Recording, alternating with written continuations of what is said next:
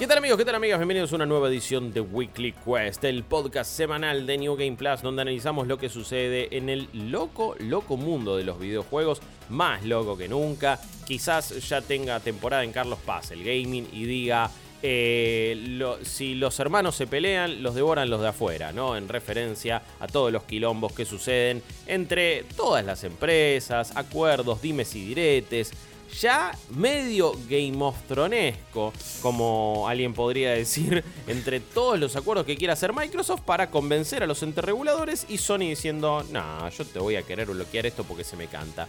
Pero no sé si necesariamente vamos a hablar de eso, porque nosotros somos New Game Plus y medio que hacemos la nuestra. Mi nombre es Guillermo Leos, primero que todo, gracias por sumarse acá, gracias por escuchar este podcast, por verlo, por bancarnos en YouTube, en Spotify, en cualquier lado, en redes sociales también, como arroba New Game Plus OK, por supuesto, nos pueden seguir ahí, le meten un me gusta, le dan un retweet, nos siguen en Instagram, nos chequean las historias, nos bookmarquean ahí nuestras fotos bellísimas para que sepamos que están haciendo cosas non santas con nuestros tweets. Así que todo eso lo pueden hacer de esa manera. ¿sí? Por más que Rippy diga que no a la distancia, yo le digo que lamentablemente Rippy, yo no te quiero traer traumas, pero bueno, alguien bookmarqueó alguna vez alguna foto tuya por tu barba, principalmente. Te saludo primero a vos, amigo. Ripi Risa, ¿cómo andas, papá? ¿Qué haces, Guillo? ¿Cómo estás? Todo en orden, todo en orden. Siempre muy contento de grabar eh, este podcast porque es el momento donde nosotros mismos también hacemos este gran contenido para la... Grande digo yo, tal vez, que es un poco soberbio, pero hacemos este contenido que la gente parece disfrutar un montón, pero también es el momento donde nosotros no podemos a discutir de estas cosas, así que eh, lo, disfruto tanto a nivel personal como para lo que es para nuestra audiencia. Siempre es lindo para la audiencia, para nosotros también, y eh, siempre es lindo tenerlo a él, a nuestro faro de sabiduría, al hombre que realmente creo que trajo la, la doctrina GTP y nosotros eh, la hemos adoptado, ¿no? El Mesías. El eh. Mesías GTPero, en este caso, eh, no es chat GPT, es Chop GTP, en este caso, porque es el Chop tirapostas. ¿Cómo andas, Jeremías Kurch? Bien, bien, bien, bien. Feliz de estar acá con ustedes, feliz de no tener los problemas de la gente atractiva eh, y feliz también de, ser quien, quien, un poco empuja el tirapostismo. Estoy muy contento. Eh, gracias por haberme dado. Creo que es lo más lindo que me han dicho en estos últimos tiempos, así que te, lo agradezco un montón. Eh, así que. Alguien tenía que hacerlo. Ah, muy contento, muy contento. Chops, nosotros estamos grabando esto viernes 17 de marzo. Ayer con Rippy plantamos una bandera, ¿no? Y, medio que establecimos otra, otra doctrina. Eh, de los mediocres somos más a la hora de jugar. Porque estábamos hablando, hicimos en esta semana un stream de Age of Empires, hicimos un desafío con la comunidad, fue fantástico, pero la realidad es que vos, Chops, Rippy, otros jugadores que también veíamos ahí, no sé si la teníamos del todo clara. Yo igual estaba relatando, ¿no? Pero tampoco lo hubiera tenido del todo claro. Yo también hubiera estado recontra retrasado con los aldeanos, con la civilización, con eh, subir a la edad eh, feudal, esto, imperial, un quilombo. También me hubiera mm. ido medianamente regular. Y dijimos, che, somos. Eh, somos medianamente malos. Y está todo bien. Y bancamos a los que juegan de manera mediocre bancamos que se haga contenido de gente que juega mal. Vos dónde te parás en esta dicotomía, vos preferís eh, ver al que juega bien o te gusta casi ver amateurs, ¿no? Es como que vas a ver un partido de fútbol y son esos que tienen que patear, viste, de mitad de cancha y no llegan al arco. Eh, para, para ganarse un premio ahí. El show de la NBA, que son tres chabones que quieren meter ahí y no llegan. Bueno, uy, sí, te, te llevaste igual una remera. Eh, porque creo que basta de pros, basta de, hacer de todo un esport, basta de gente que le busque el meta a Among Us. Volvamos a jugar mal. Basta de tryhards, aguanten los mediocres. For the LOLs. Eh, yo qué sé, e, es una cuestión de expectativa, viste que también la gente, a veces, eh, Jorge, la gente espera que si vos sos una persona que se dedica a la comunicación en la materia de los videojuegos, a ver, a ver, a ver, decime cuánto sabés. La verdad que son cosas que no van necesariamente de la mano. Y yo creo que el jugar bien es una habilidad que, en definitiva, salvo que te vayas a competir, es lo mismo que me digas, che, ¿sabes que tengo sé hacer un truco? ¿Me pongo visco o me doy vuelta el, párpado y quedo con el cosito rojo para afuera? Bueno, es una habilidad que está en ese rango. No considero que sea algo importante. Eh, lamento si estoy este, eh, por ahí eh, decepcionando a alguien con esto que estoy diciendo, pero la verdad que me parece que es un extra. la habilidad de comunicar me parece que es lo que, lo, que importa en este caso, si vamos a hablar de lo que nosotros hacemos. Fin. Definitivamente. Yo creo que viene de la mano de un concepto. Eh, los conceptos preaprendidos, esos que son casi innatos, son muy difíciles de sacárselos de encima. Hasta para, para, para uno mismo, voy a decir lo que suena que me estoy separando de la norma y no es así. Pero lo que me refiero es que estamos acostumbrados a años y años y años. Pensemos que muchos de nosotros llegamos a este país, llegamos a este mundo con la tele a color, llegamos cuando empezaba a haber más de tres canales. Es decir, que somos una generación que tiene muy incorporado el medio tradicional y al medio tradicional, a conducir un programa, a relatar un partido de fútbol, a estar en la radio o algo, sí llegaban los que tenían tal vez una preparación superlativa y que tenían cierto tipo de expertise en un tema. Los medios no tradicionales, eh, esta capacidad que siempre contamos de prendés y salís, vinieron a romper un poco esa estructura, pero creo que hasta de una manera innata queda el, ah, está delante de una cámara, entonces tiene que saber. Eh, pero bueno. O entonces juega bien, digo. Pero, saber, caso, ¿no? saber no es el equivalente a jugar bien. A mí me parece. saber. Sí, bueno, saber jugar. O saber si, estás haciendo un stream de música, saber tocar. Y también, que es muy interesante, y para mí acá está una de las cosas más hermosas de los videojuegos también. Que algunas artes también lo tienen. Yo siempre hago la comparación con bailar, ¿no? Bailar es una de las cosas que a mí más me gusta. Bailo bien ni de pedo, pero por eso no voy a dejar de bailar. Es como, che, vamos a jugar a la pelota. No, sabes que no tengo el mismo promedio de pases y goles y habilitaciones que Messi, así que no voy a ir. Eh, estamos hablando de contextos. Yo, yo considero que eh, no sé bailar, pero si el contexto es, che, nos estamos tomando algo y nos estamos cagando de risa, por ahí soy el mejor bailarín de la noche. Totalmente. El contexto siempre es todo, Chops. En eso estoy full de acuerdo. Pero digo que yo, alguien que hace un stream de música y si no sabe tocar la guitarra, no se va a poner a tocar la guitarra. Porque. ¿Y por qué lamentablemente, no? ¿Por qué no? Estoy de acuerdo con vos en voy eso. A voy a confesarte algo. En muchas ocasiones, yo, vos sabés que tengo guitarra, yo toco guitarra, ladro cuando estoy solo con la guitarra. Y ahora, ¿por qué no prendo un día y me toco unos temaiquenes?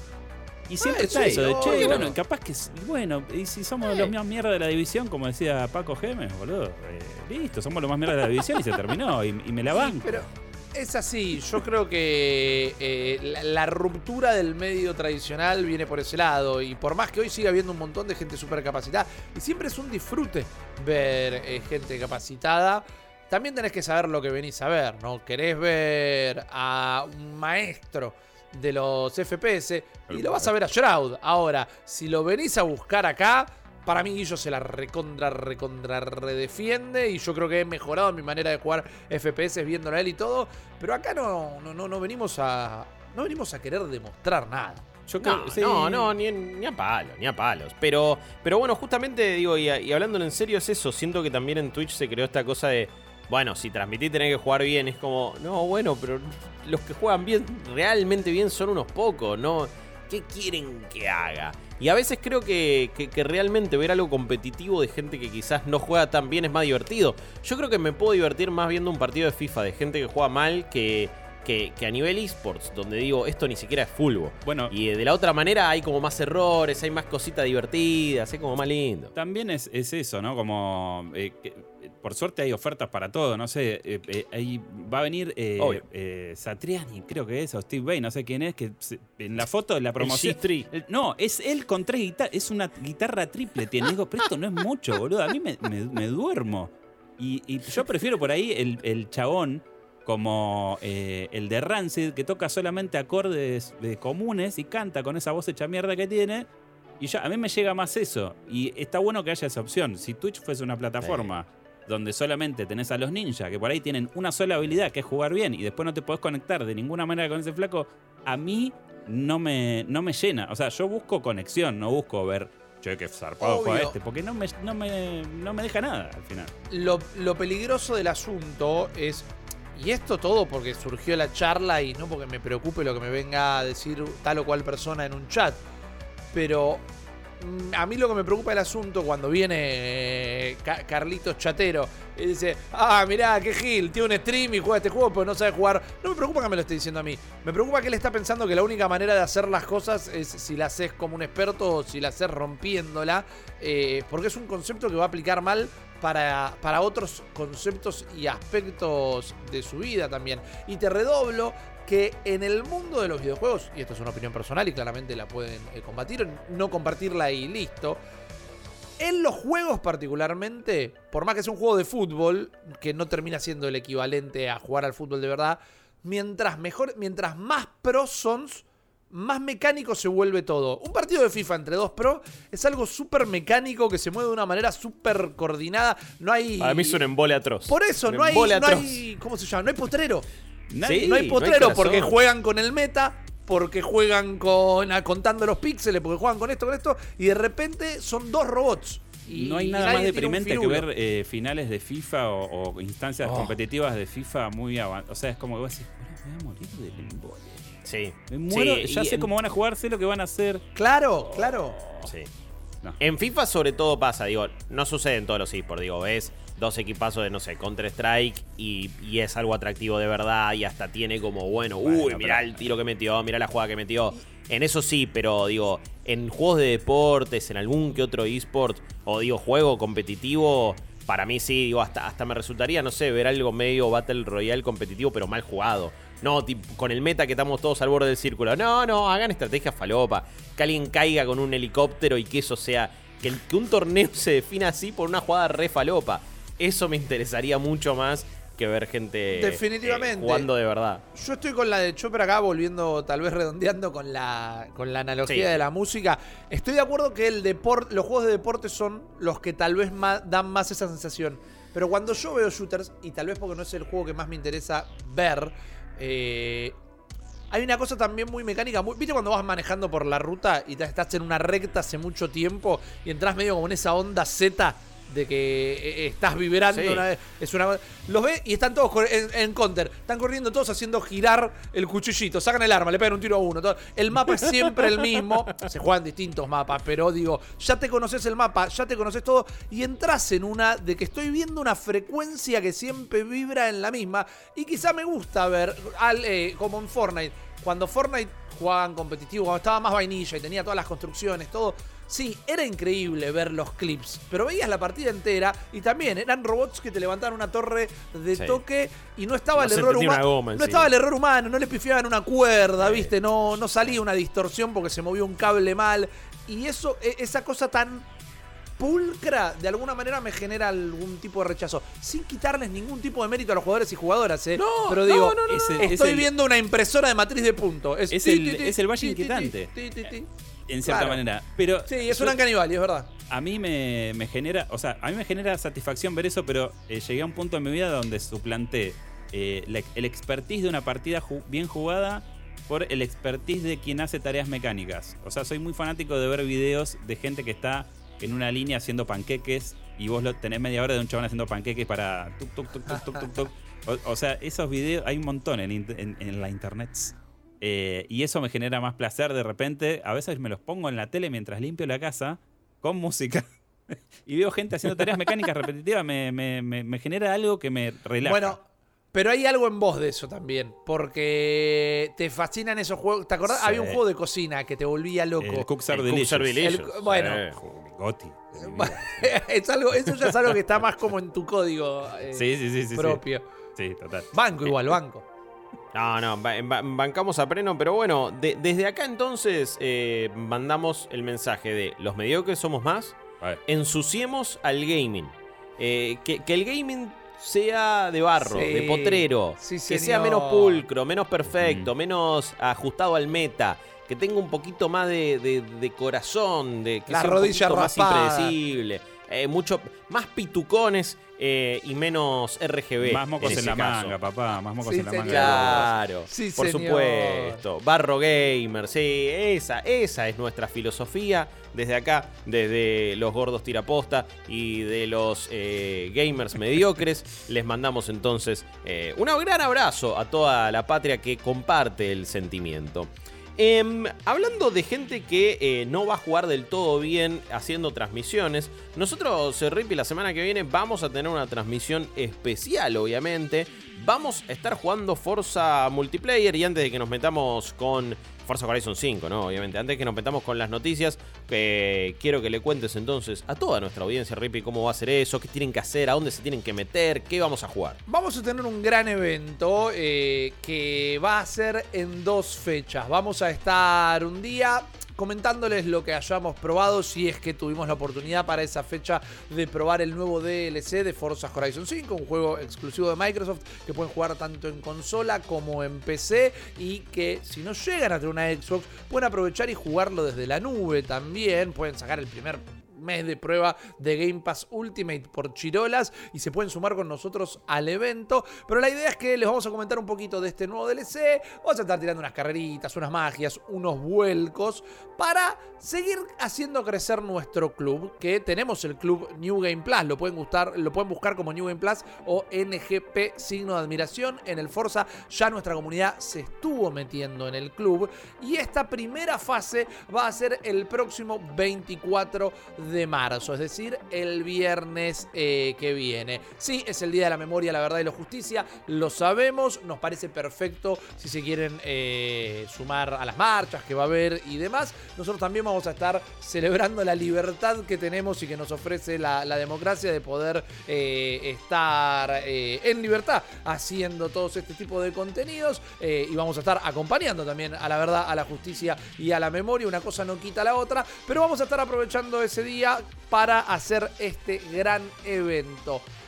Que la idea es terminar de juntarnos a todos, porque después, el miércoles siguiente, el 29 de marzo, ese día la cosa se pone un poquito más competitiva. Porque vamos a buscar hacer el convoy más grande que podamos hacer. En Forza, cuando se juega en línea, podemos hacer un convoy, una como si saliéramos de caravana o como si fuera una despedida de soltero, nada más que no vamos a tener a nadie dentro de un baúl acá. Vamos a hacer una gran, gran caravana y también vamos a competir entre nosotros. Vamos a estar haciendo carreras entre nosotros. La cosa acá es que quienes ganen la mayor cantidad de carreras y coleccionen la mayor cantidad de puntos de una manera que vamos a determinar en la fecha, van a estar ganando premios directamente. La gente de Microsoft nos va a estar otorgando premios para que eh, podamos condecorar a los mejores corredores y corredoras. Pero ¿por qué los instamos a sumarse al club? Entonces, porque si estamos todos dentro del mismo club, empezar las carreras es apretar un botón.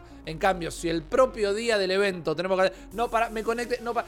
¿Cómo era el usuario de Rippy? No, entonces, tenemos todavía una semana y media por delante. Vayan metiéndose en el club. Eh, hay gente en el grupo de Telegram de New en Plus que ya se metió. Así que ahí pueden poner. Chicos, ¿cómo hicieron para meterse? Y la propia comunidad los va a ayudar. Y de nuevo, si no tienen Xbox, o tienen Xbox pero nunca compraron el juego, el juego está en Game Pass, no hace falta que lo compren. Y si no tienen consola, no tienen más, lo único que tienen es un celular. Igual pueden sacar el mes de prueba de Game Pass, eh, jugarlo, Game Pass Ultimate, jugarlo a través de la nube y ese día no solo sumarse al gran convoy eh, de New Game Plus, sino también participar por premios.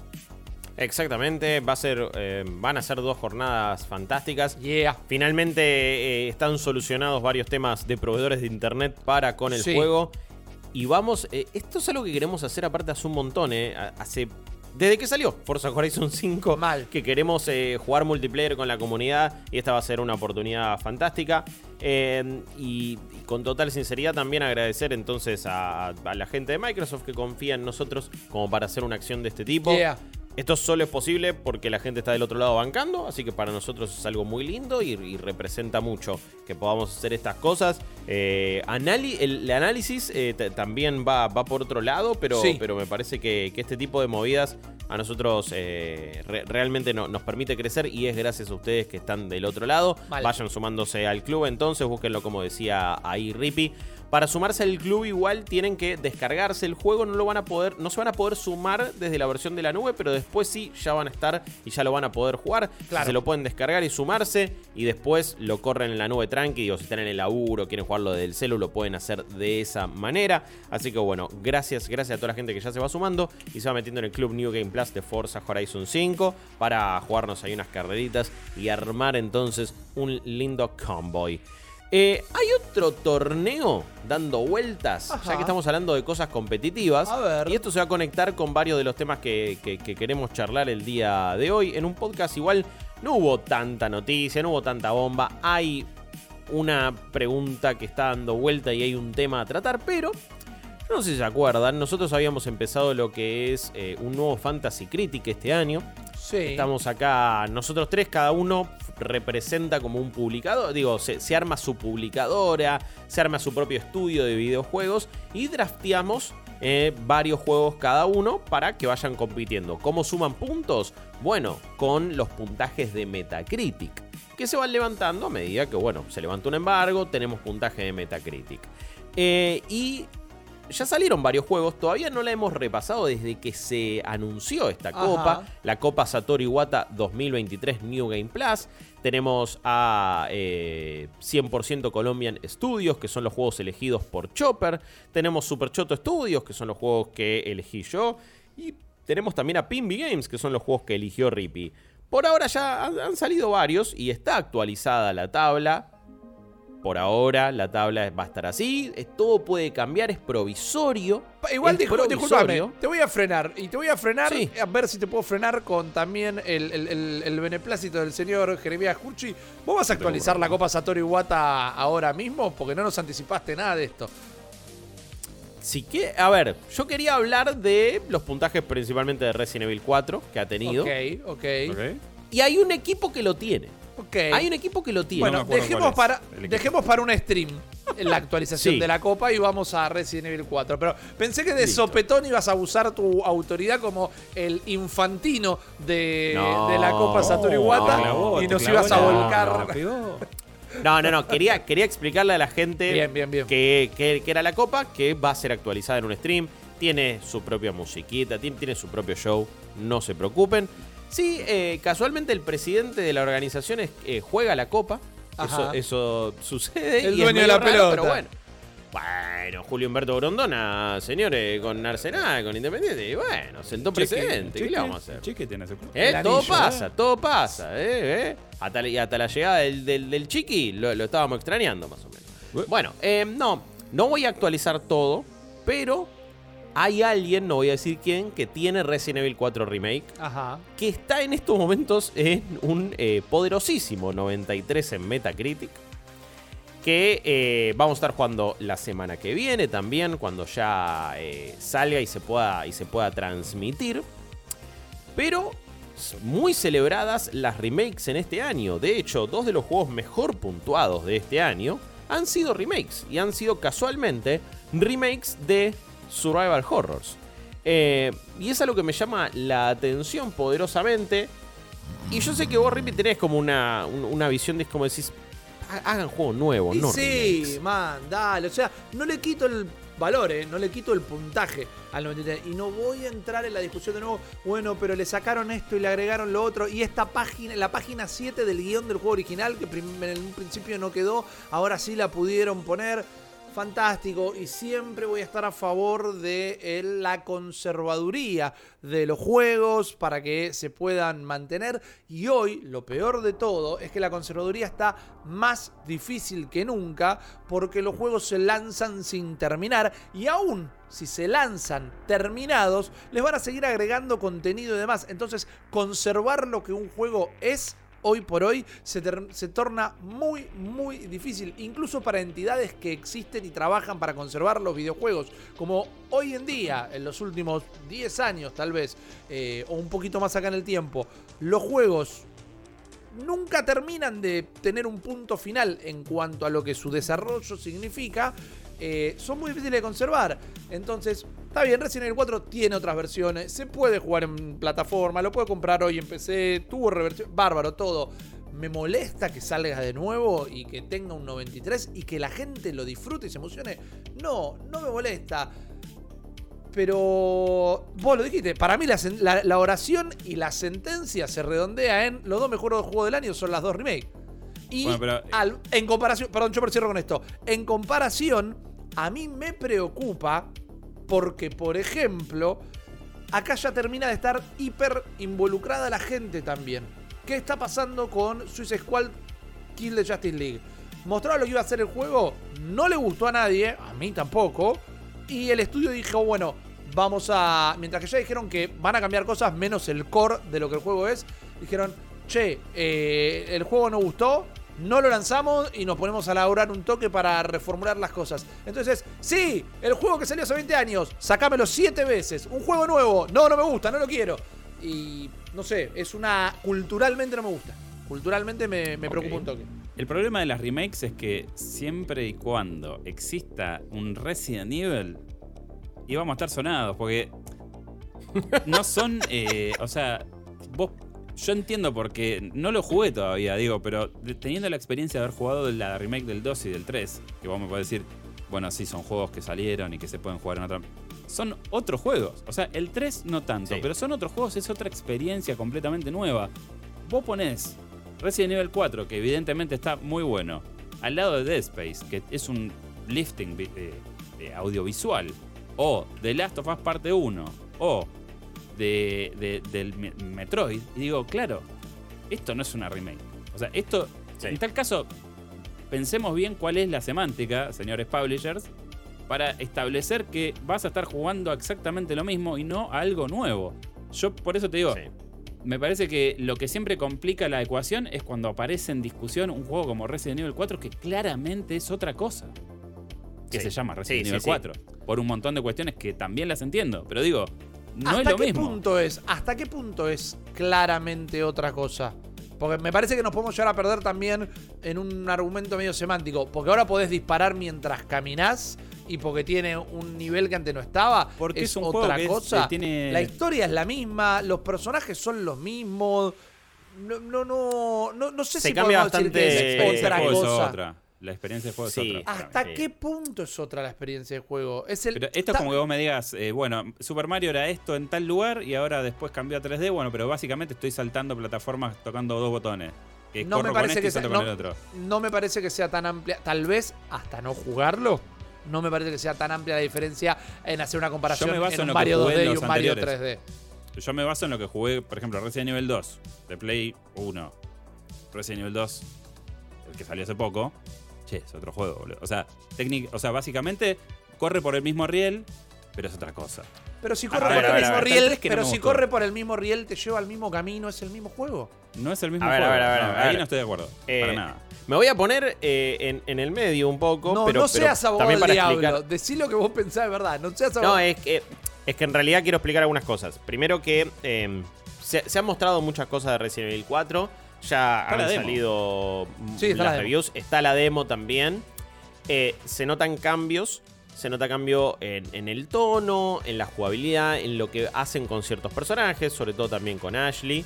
Pero, pero, a diferencia de lo que es Resident Evil 2 Remake o Resident Evil 3, me parece que sí conserva mucho más de la esencia y va por, por caminos similares, digo, con un énfasis en la acción y Claramente Resident Evil 2 y 3 fueron reimaginaciones. Digo, ya de por sí por una cuestión obvia de jugabilidad, pero bueno, eran experiencias fundamentalmente diferentes. Resident Evil 4 no parece ser eh, eso tan. O, de una manera tan marcada como lo fueron esas dos remakes anteriores. Pero sí creo que tiene los cambios suficientes. Está un poco en el medio del juego, por eso digo que me, que me colocaba en la amplia vereda del medio y jodiendo un poco. Em, pero me parece que este tiene algunas modificaciones. No sé si van a ser tantas como para que digamos, che, es algo completamente diferente. Obvio que eso lo charlaremos cuando lo podamos jugar, no es que nos estamos anticipando ni lo queremos hacer, pero bueno, ya salieron muchísimos comentarios al respecto, muchísimos videos, ya sabemos que hay cosas que van a ser eh, diferentes. Igual, mi, charla eh, eh, está bueno igual que esto lo discutamos, pero era más con bueno, ¿qué onda? Y, sobre todo lo que decía Rippy ahí, ¿no? Mucho rechazo a juegos nuevos en algunos casos. Quizás también porque han sido mediocres, quizás también porque no funcionan del todo bien. Pienso en Forspoken, obviamente, es un juego que eh, aparentemente tenía un presupuesto de más de 100 millones de dólares. pero, eh, perdón. Eh, pero, es malo, sí, no, no, es malo porque es nuevo o la gente no lo eligió porque sea nuevo nomás. Es un juego mediocre. Hi-Fi Rush es un juego nuevo y tuvo muchísimos usuarios en Game Pass, está siendo muy celebrado tampoco es un éxito de ventas igual descomunal, ¿eh? porque eh, Sons of the Forest vendió la misma cantidad de unidades y es un early access súper pelado. Pero bueno, me, parecía como interesante charlar esta tendencia. ¿Qué onda? Eh, no, eh, el público es el que no puede salir de, estas, de estos mismos juegos todo el tiempo. Vuelvo a jugar DSP, vuelvo a jugar Resident Evil, vuelvo a jugar Metroid, vuelvo a jugar esto, vuelvo a jugar el otro. ¿No puedes salir de ahí o qué onda? Para mí sí, y quiero decir lo que voy a decir a continuación, identificándome a mí como público también y no hablando de un pedestal o nosotros estamos, eh, somos, perdón, los embajadores romanos. Viste, ahí somos los zares mirando ¿Cómo desde que no? arriba. Mirá, mirá, mirá. te lo hago así. Pero digo, abajo. Eh, culturalmente es así. O sea, la, gente. por algo se sigue pasando el Chavo y los Simpson en la tele. Y, cada vez se pasa más masticado, que le machetean los primeros cinco y los últimos cinco minutos de cada capítulo para poder meter más capítulos por hora. Me parece que hay una conformidad de consumo que hace que el público se anime menos. Hay factores y me animo menos porque cada juego sale 60 dólares.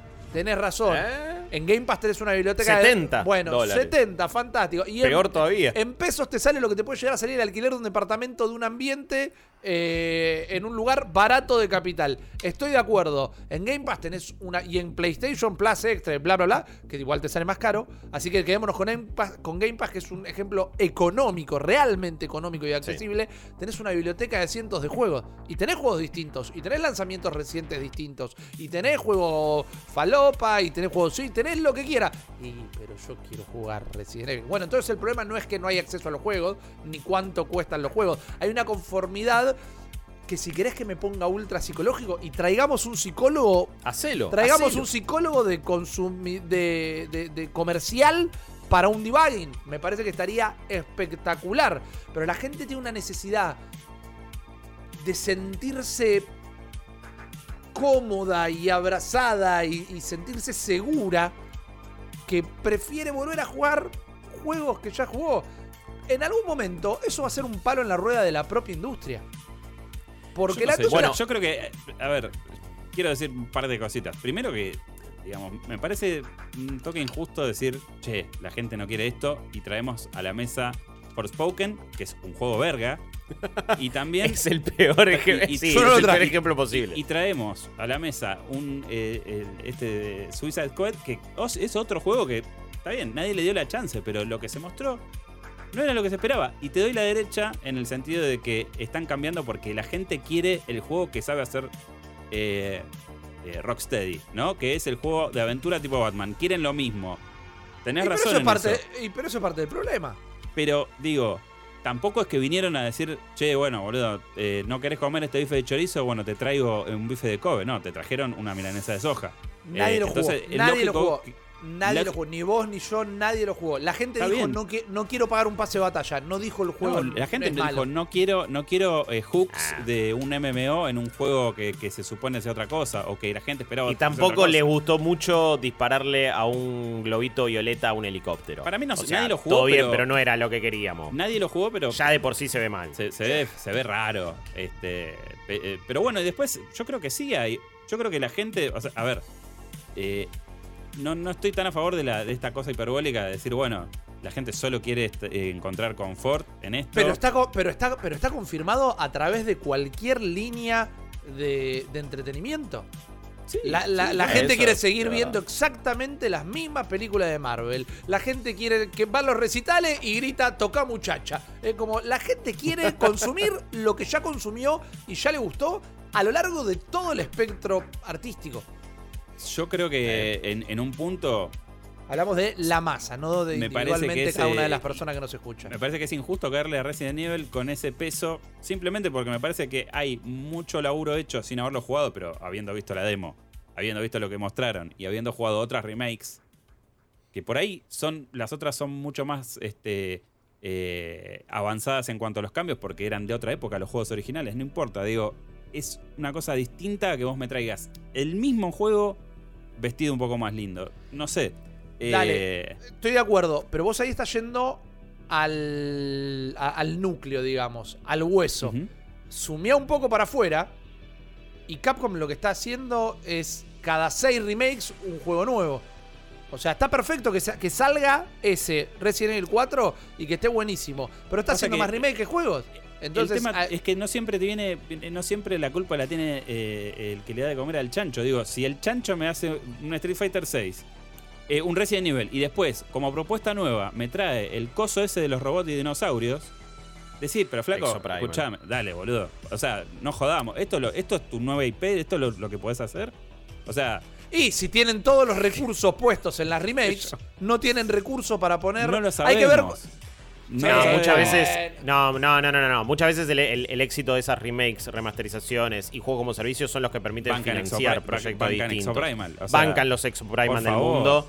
Eh, no, no, no. No es que de repente no van a tener guita para hacer mejor Exoprimal porque hicieron Resident Evil 4 Remake. Hacer Resident Evil 4 Remake es lo que les permite hacer perdón, Exoprimal. Y después. ¿cuánta, ¿Cuánta venta, cuánta pantalla, cuánto presentación, evento, trailer, nota tuvo eh, Resident Evil 4 y cuánto tuvo Exoprimal? ¿Tiene más, re- ¿Tiene más presencia Resident Evil 4 que El Exoprimal? otro día Pero hablaron más y de. eso es parte de la el- el- inversión perdón, y el esfuerzo del estudio. No, no, no, no. En el Capcom o sea, Spotlight, en el Capcom del otro día, el centro fue Exoprimal. Y fue el anuncio del Game Pass y todo. De Resident Evil 4 dijeron, está la demo, chao. Chicos, sale en Game No, Pass. Ya eh, saben que no va a estar bueno. Saben que le va a costar Sí, arrancar. saben que- o sea, no, tampoco. O sea, a ver. esto sería una industria y la gente que la maneja a veces parece medio pelotudo, pero eh, la verdad es que eh, tampoco hay tanta lucidez. Quiero decir, la oferta siempre está basada en un focus group. Pero digo, a veces cuando salen con cosas nuevas, es raro. O sea, esto que está pasando con Suicide Squad es rarísimo. Es que, Eh, bueno, Es raro. yo O sea, insisto... tenés el, tenés el expertise de un estudio que puede hacer cosas single player, que son las que más se están pegando, por cierto. Y sin embargo, los chavales van y salen con una idea que es de hace cinco años, por lo menos. Digo, es- pero flaco, ¿qué hiciste? Bueno, ahí el problema es otro, que no estoy queriendo abrirme de gamba, ni separarme del tema, ni excusarme. Ahí es otro problema que está sufriendo la industria, como lo sufren tantas otras industrias, que son que los juegos los hacen, lo- los deciden la mesa de acreedores y no los desarrolladores. Porque, de Em, nuevo, caemos. Los dos eh, fundadores de Rocksteady en este momento se deben estar cagando de risa en su departamento en el al tiempo que dicen, menos mal que nos fuimos de este lugar a tiempo, porque hace meses que no cobran en este lugar, y así que nosotros estaríamos exactamente en la misma. relate. Can't Bueno, por eso. Entonces, no es culpa. ¿Es culpa de Rocksteady? Sí, no, de nuevo, por eso hablo de lo micro y lo macro. ¿Es culpa del diseñador de, de modelo de personaje? No, es culpa del Bobby Cottage, marca Rocksteady, que dijo, y no, los nenes de ahora quieren skins y, pagar todos los meses por contenido nuevo. Ah, eh, por eso tampoco, y acá exponiendo mi punto y al mismo tiempo dándote la razón. Nunca vamos a poder identificar una única línea de por qué las cosas salen como salen y pasan como pasan. Yo creo que nosotros, particularmente por nuestra edad, crecimos alquilando las cosas más falopas que había en el videoclub, que también Bergotis. Todos Bergotis. que también, eh, también existía el hecho que ibas, lo alquilabas, lo ponías y decías, ah, esto es una mierda y no lo quería jugar nunca más. No es que porque El Bartman nunca pude pasar un nivel. Por eso, no es que por la nostalgia estaba bueno, pero digo, te arriesgabas todo el tiempo. Antes te arriesgabas todo el tiempo y hoy nadie se quiere consumir, no, nadie se quiere arriesgar a nada a la hora de consumir. Entonces, los publicadores lo saben, los eh, dueños de los estudios lo saben y ahí dicen, bueno, listo, vamos a siempre con lo mismo. Nadie se arriesga a nada Bueno. y listo.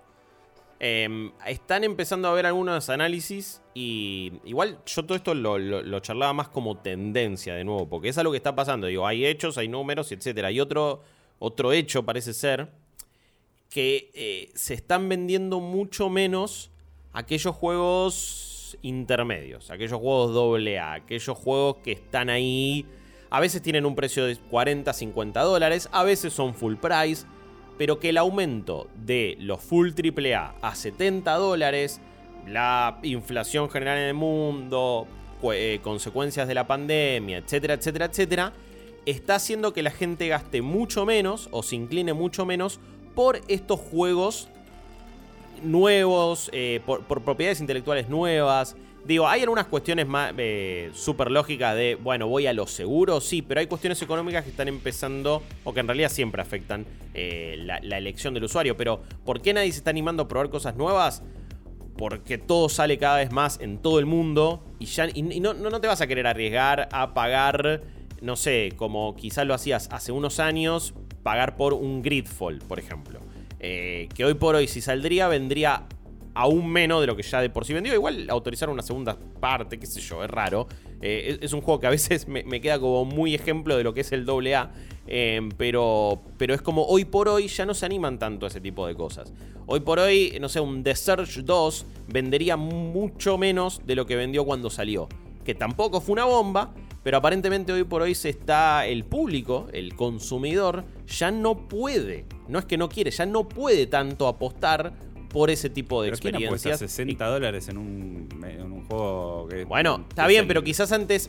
Pero evidentemente antes sucedía. Digo, el, número, la, tendencia aparentemente a nivel mercado y el análisis, digo, esto es un número, no, no es algo que, que flasheo. Aparentemente ese tipo de juegos se están vendiendo menos hoy por hoy. Y es consecuencia de un montón de estas otras cosas. Eh, y creo que conecta un poco con esto. Digo, bueno, ¿por qué se terminan inclinando por la remake? Y bueno, porque ya saben que Resident Evil les gustó, les gusta, ya saben que tiene una calidad, tiene un cierto estándar, está todo bien. Entonces, bueno, voy a apostar por eso. Y quizás no por. Igual me refiero a AA, no me refiero tanto a indies, no me refiero tanto a juegos de 15, 20 dólares. No me refiero que a alguien que le gusta los survival horror pero eh, no, no querría apostar por un Signalis, por ejemplo. Eh, esto va a ofender a muchísima gente, ¿eh? Pero los indies no mueven la industria. Porque eh, estamos hablando en lo económico, estamos hablando en todo esto que estamos charlando. Porque, y si nos concentramos solo en los AAA, siempre se va a discutir esto. Y bueno, pues los que mueven la industria son los AAA. Yo estaría de acuerdo, sobre todo con el argumento que dice Guillo, que lo que hay que hacer es volver a algún, volver no porque nunca se hizo antes, pero apuntar a algún tipo de reduccionismo. Ya lo venimos hablando hace años esto. Juegos más cortos, juegos que cuesten menos desarrollarlo, juegos que duren menos también. Más Hi-Fi Rush. Más Hi-Fi Rush, claro. Lo que pasa es que la industria no, se sostiene en un Hi-Fi Rush, lamentablemente. Y también indies, y también indies que se la jueguen un poco más, en el sentido de. Nos quedamos con el, concepto del Todos son sucesores espirituales, en cierto punto. Sí, no, pero aparte, no solamente en ese aspecto. Digo, el, nos quedamos con la idea del indie de la época de, de, Super Meat Boy, de Fez. Y esa, en esa época, la gente que sacaba estos juegos eran completamente antisistema y transaban lo justo y necesario para poder estar ahí. Y hoy todos los indies, o por lo menos los de más alto perfil, están mojándose a ver si van con Anapurna o si van con este, Private Division. Y se, alejan, y se alejan un montonazo de, eh, esto de ser accesibles y de garage. O sea, después vas a pagar un indie 35 dólares porque te lo dice 2K, o Take Two, quiero decir. Y es como que se desvirtúa un poco la idea también. Y no es porque yo le quiera poner un valor al trabajo de otra persona. Pero antes pasaba eso, cuando el indie rompió fue, fue disruptivo en todo sentido, no solamente de lo jugable. Era de cómo funcionaba la dinámica de publicación, el pricing, tenían un montón de cuestiones que los convertían en algo eh, que gustaba, que era accesible. Hoy ya no y, en Esa, y en esa época que marcó realmente, que, está grabada en piedra en, en, la historia de la industria, la industria no era lo que es hoy. Por más que fue hace 11, 12 años, la industria no era el monstruo que era hoy tampoco. Entonces no, no logra ubicarse de la misma manera. Y también tenés un montón de desarrolladores independientes que uno tendría que decir que por suerte para ellos, para su trabajo, para su sueldo, para lo que quieran, eh, también crecieron y, se pueden permitir hacer otro tipo de juego. El otro día alguien dejó un comentario en uno de los Weekly Quests que decía, ah, ustedes hablan, nunca hablan de indies. Y digo, bueno, yo, en, el review royal del otro Claro, por eso Vampire Survivor fue no, pero Guillo, del año. Ni a eso, ni a eso. Lo decían en el review royal del otro día. Eh, Atomic Heart es un juego independiente. Sí, eh, y, Songs of the Forest es un juego independiente. Bueno, el, independiente, hablar, el independiente hoy ya no es pixel art de izquierda a derecha de la pantalla, plataformero y listo. La industria independiente también creció. Ya cuando te llega la, la del nuevo pixel art de no sé qué, ya es el meme del Diego durmiendo, boludo. bueno, ya dejemos de pixel art. Hay, hay una pose de, de, cierta gente que igual está bien. Tampoco le voy a dar tanta bola a alguien que quizás comenta y quiere tirar caca y realmente no es que se pone a jugar todos los juegos que salen en inch.io. Eh, me parece que acá hoy por hoy se dice indie, no sé, a los cultos del Lamb. Y no, no, tampoco es un juego tan independiente. Digo, lo publica Devolver, tiene un presupuesto. Empecemos, banquemos a Devolver, empecemos a, sacarle el coso de publicadora independiente. Para mí ya no es indie, está todo bien. Me parece una publicadora increíble y la enorme mayoría de sus juegos me encantan y lo celebro y tiene un estilo y está buenísimo. Pero digo, hoy por hoy lo verdaderamente independiente lamentablemente pasa muy por debajo del radar porque estamos hablando de una superpoblación de juegos de todo tipo, de juegos que llegan a, a servicios de suscripciones, de juegos que salen 10, 15, 20, 30, 60 o 70 dólares, y es imposible estar a la altura. No es como decía Chops antes, sí. Antes podía jugar a todos los juegos independientes relevantes, porque eran 5 o 6 cada 3 meses, y estaba todo bien. Pero hoy por hoy es imposible seguir eso. Para mí, con si todos los. Con todo lo que sale en PC, en Steam, es imposible me encantaría poder hacerlo, sí, pero bueno, hay algunos que de repente saltan, pasan, los Vampire Survivor, los Signalis, etcétera, etcétera. Hay unos que se destacan, evidentemente. Pero, pero sí es muy, es, muy jodido estar a tono con eso, porque hoy por hoy, fíjate que necesitan de estos publicadores para que puedan aparecer, para que estén en un, en un showcase, para que alguien te cuente algo. La, vos decías, decías recién las gacetillas, Chops siempre viste que te aparece, encima te tiran primero la referencia, es como un juego eh, tipo Sarasa y es como si te, te, ponen nombres medio ilusivos que parecen, que suenan parecido a un juego. Por ejemplo, salió Son of the Forest y me llegaron tres indies que tienen Forest en alguna parte del título. Voy a decir, pero boludo, eh, por favor. Y, también quiero decir que si, digo, si no, si no hipotecaste tu casa para terminar el juego, no sos indie. Esa para mí es la línea donde, se divide la cuestión. Pero bueno, no sé, está, está, está un poco raro el asunto de, de que es independiente y que no lo es. Eh, y está rara la industria, y pero, pero a la vez también seguimos celebrando. Yo estoy muy contento con la enorme mayoría también de los juegos que han salido este año. Estoy jugando muchas cosas. Yo estoy feliz. Y eh, me parece igual que hay muy buena calidad de juegos.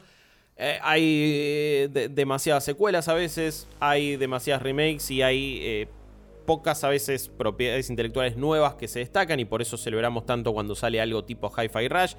Así todo me parece que igual, por lo menos este año estoy disfrutando mucho todo lo que sale. Pero hablando de, cosas que suceden en la industria y de tendencias y de cosas que no sabemos si queremos o no, sobre todo, Vamos a charlar la última cosita del podcast del día de la fecha. Y no sé si vieron el reporte de esta PlayStation 5 Pro, que aparentemente se vendría. Que estamos hablando de una consola que saldría a finales de 2024. Que tendría un énfasis aún mayor en lo que es el ray tracing, por ejemplo y que entonces sería una consola intermedia. No se sabe si va a ser un salto como fue de PlayStation 4 a PlayStation 4 Pro. La PlayStation 4 Pro em, venía sobre todo a responder el advenimiento del 4K, algo que no se pudo prevenir eh, o prever, mejor dicho, cuando salieron en 2013 la Xbox One y la PlayStation 4. No es que estaban instaladas las tele 4K. Tres años después tampoco todo el mundo la tenía en 2023 tampoco todo el mundo tiene una tele o un display 4K, pero bueno, se ha establecido como el, como el estándar. Em, pero ¿cómo nos sentimos, digo, con, este potencial reporte? Yo entiendo que va a llegar, qué sé yo, un año y medio, en, un año y medio en teoría. Sería en noviembre de 2024 esto. Pero yo no siento que esta vez lo necesitemos. Yo no... Eh, es como la... Y PlayStation 4 Pro yo no la tuve, tampoco es que me generaba una necesidad, pero entendía el por qué.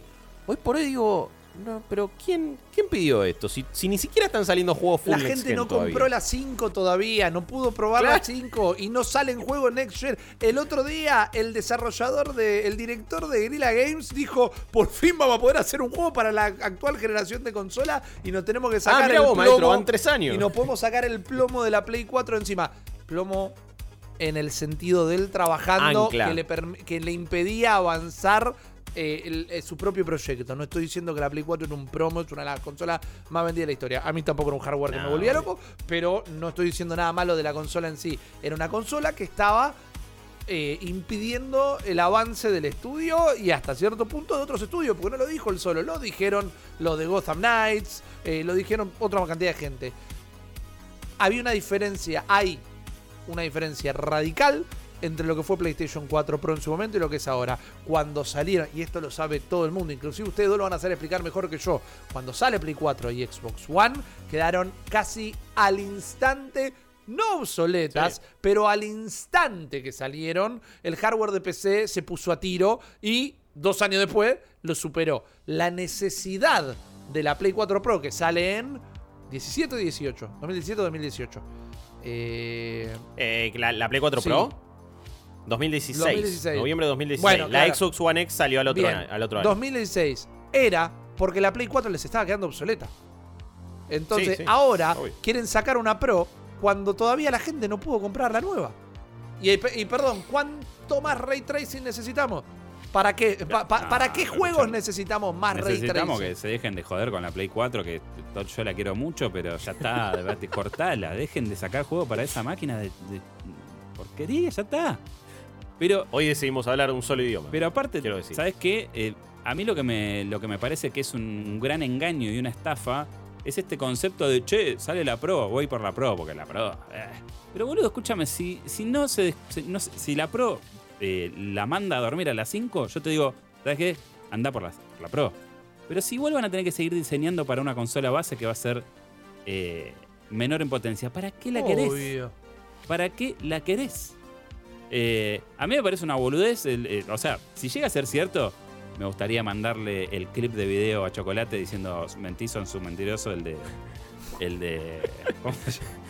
el de Pipo El gran Pipo diciéndole eso es un mentiroso, porque escúchame, no estás llorando de que no vendiste consola, de que no sé qué. Eh, y ahora resulta que vas a meter una Pro porque no sé. ¿Por qué? ¿Para qué? No sacaste ni un fucking juego. O sea, dos juegos hay. Returnal. Sí, sí. Y Ratchet, Ratchet Clank. ¿Para qué la querés? ¿Para qué querés una Pro? No entiendo. Eh, sí, banco, y me parece una práctica sana, reversionar para bajar costos de, de, manufactura. A veces la tecnología. Sí, las versiones Slim tienen, tienen sentido. No, incluso, incluso ya PlayStation 5 tiene una reversión que tiene una reducción en el chip, tiene mejoras en, el manejo de la temperatura, el consumo. Esas cosas me parece que son naturales en la industria. Por más que uno tenga un teléfono que compró hace un año, capaz que te compras el mismo modelo un año después y tiene otras cosas. No tanto en los teléfonos porque todos los años sale uno nuevo, pero digo, eh, es algo natural. Ahora, sacar una Pro, por favor. Es que eso es lo que no estoy pudiendo encontrar y por eso les preguntaba, es como, eh, ¿ven una justificación? Digo, eh, de nuevo, yo sentía que quizás esa tendencia ahora con estas consolas se podía eliminar, porque parece que se estableció eso de, bueno, en la generación anterior va a haber consolas de media generación, ¿no? Vas a tener la versión Pro de todas, de ahora en más. Y vas a tener la versión, eh, eh, como decía llamarlo Microsoft, de cada una de sus consolas. Y ahora es como digo, pero ¿qué onda? No, no, se le terminó de sacar el jugo a hardware que es súper potente. Digo, no, no estamos hablando de consolas chotas. Estamos hablando de buenos discos, de buena capacidad, de juegos que cuando las quieren explotar. La mejor sí. Eh, igual, Que, bueno, acá parece que el énfasis a nivel técnico es el ray tracing. Que el ray tracing es la mentira más grande de la industria en los últimos años. ¿En qué te cambia la experiencia de juego? He tenido acaloradas conversaciones respecto a eso. ¿En, qué, te pero ¿En qué te cambia la experiencia de juego el ray tracing? Déjate de romper las pelotas. Yo vengo a decir que estaba, era, eh, soy un eh, exiliado de la iglesia del ray tracing. yo era realmente, yo había tomado el Kool-Aid de, del ray tracing porque me parece que en su momento, cuando apareció, había ciertas experiencias, ciertas cosas que lo usaban muy bien y dije, boludo, esto es muy groso. Empezaron a salir algunos juegos, incluso tenía una 2060 en su momento, le podía meter y decía, boludo, mira cómo se ve control con ray tracing. Yo dije, bueno, cuando salga la next gen, todo va a tener ray tracing de una y va a ser fantástico y bla bla bla bla bla bla bla bla bla.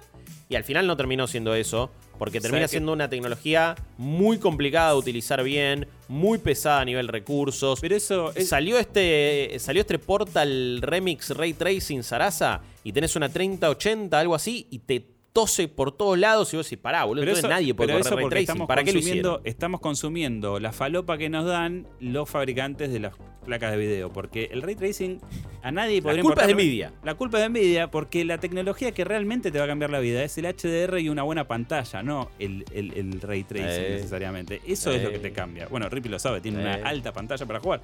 Es eso, no el reflejito. Es y si me permitís, y si me, a todos nos gusta, es, eh, antropológico, ¿no? Que hasta a los monos y a los cuervos les gusta ponerse cosas brillantes encima. A todos nos gusta tener eh, el iPhone más lindo y las, y, las Air Jordan más copadas. Pero lo que importa o lo que tendría que importar, y hasta nos retrotraemos al tema del principio de este podcast, es cómo se juegan los juegos, no cómo se ven los juegos. Entonces, ni siquiera hasta el, hasta el HDR, que es una cosa preciosa, no tendría ni que importar, man. no pueden ser que el argumento de venta de los juegos es cómo se ven y no cómo se juegan. Me, parece que... Eh, es lógico, a ver, esa, qué sé yo, son cuestiones de marketing lógicas, entiendo, coincido igual que lo, que lo importante es otra cosa. Em, pero, pero sí estoy con Chops en el hecho de, bueno, quizás una, mejor implementación de algo como el HDR que depende del display y no, y no te va a consumir recursos necesariamente, o, eso asumo, eh, puede ser un poco más beneficioso que algo que, digo, hemos tenido algunos ejemplos. Ves un Ratchet Clank y está bien, la versión con full ray tracing te corre 4K30. Tenés una versión intermedia que solo Insomniac decide hacer, que es tipo 1080, 60 y ray tracing, que está muy bien, obvio, lo hace con los Spider-Man, con Miles Morales, pero bueno, estamos hablando de un estudio un estudio. De, y, en el caso de Ratchet, un juego exclusivo por ahora. Hay ahora fuertes rumores de que se viene para PC. Eh, eh, probablemente termine llegando de esa manera. Nixes está buscando gente para que lo portee.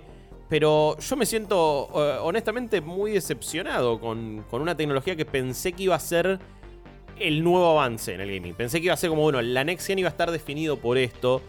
Y no lo veo, digo. Y tenemos una, muy buena máquina acá que, nos provee la, gente de Insumos Acuario. Recuerden, insumosacuario.com.ar, usen el código New Game Plus si quieren comprar algo, porque ustedes van a recibir un descuento y a nosotros ese descuento se nos reintegra y es un beneficio muy grande. Pero de repente, viste, activás, no sé, ray tracing en Hitman, activás ray tracing en un montón, en cualquier otro juego. Es como brilla esa pelada, man. Se cae. Ni hablar, olvídate. Y se, cae bastante. Eh, se, cae mucho la experiencia y de repente estás, jugando juegos que tartamudean un montón porque le estás metiendo una tecnología que evidentemente no está todavía del todo bien aplicada. Quizás, bueno, como estoy diciendo esto, alguien me dirá, y bueno, ahí está la justificación para una consola intermedia. Pero no siento que nadie. ¿Quién se va a gastar, ¿quién se va a gastar 700 dólares en una consola para tener mejor ray tracing? Pero bueno, el tema es la Bueno, no solo hay que ver qué pasa con el precio. En el, eh. en el casco realidad virtual. Acá el, tema es la educación. Y por eso en casa se educa con Nintendo. Porque como bien dijo Rippy, lo que importa es cómo se juega. Lo demás es completamente relativo. Y te digo, si vos agarrás a un chabón normal, o chabona, ponele, y le pones el juego en una consola y se lo pones en ray tracing full, o lo pones en performance, y yo creo que no te va a poder decir tanto eh, qué, qué es lo que cambia realmente. Hay ocasiones. muchas veces que, que, ni, te das cuenta. Dead Space Remake, estoy viendo el modo performance, el modo calidad y digo, boludo, qué sé yo, este reflejito en la armadura de Isaac, ponele que está diferente. Pero tenemos. Pero digo, es el mismo juego, man, jugalo a 60 FPS y no jodá, y ponelo todo así de entrada. tenemos un ejemplo perfecto, los mencionaste todos, eh, Guillo, y uno que yo voy a sumar.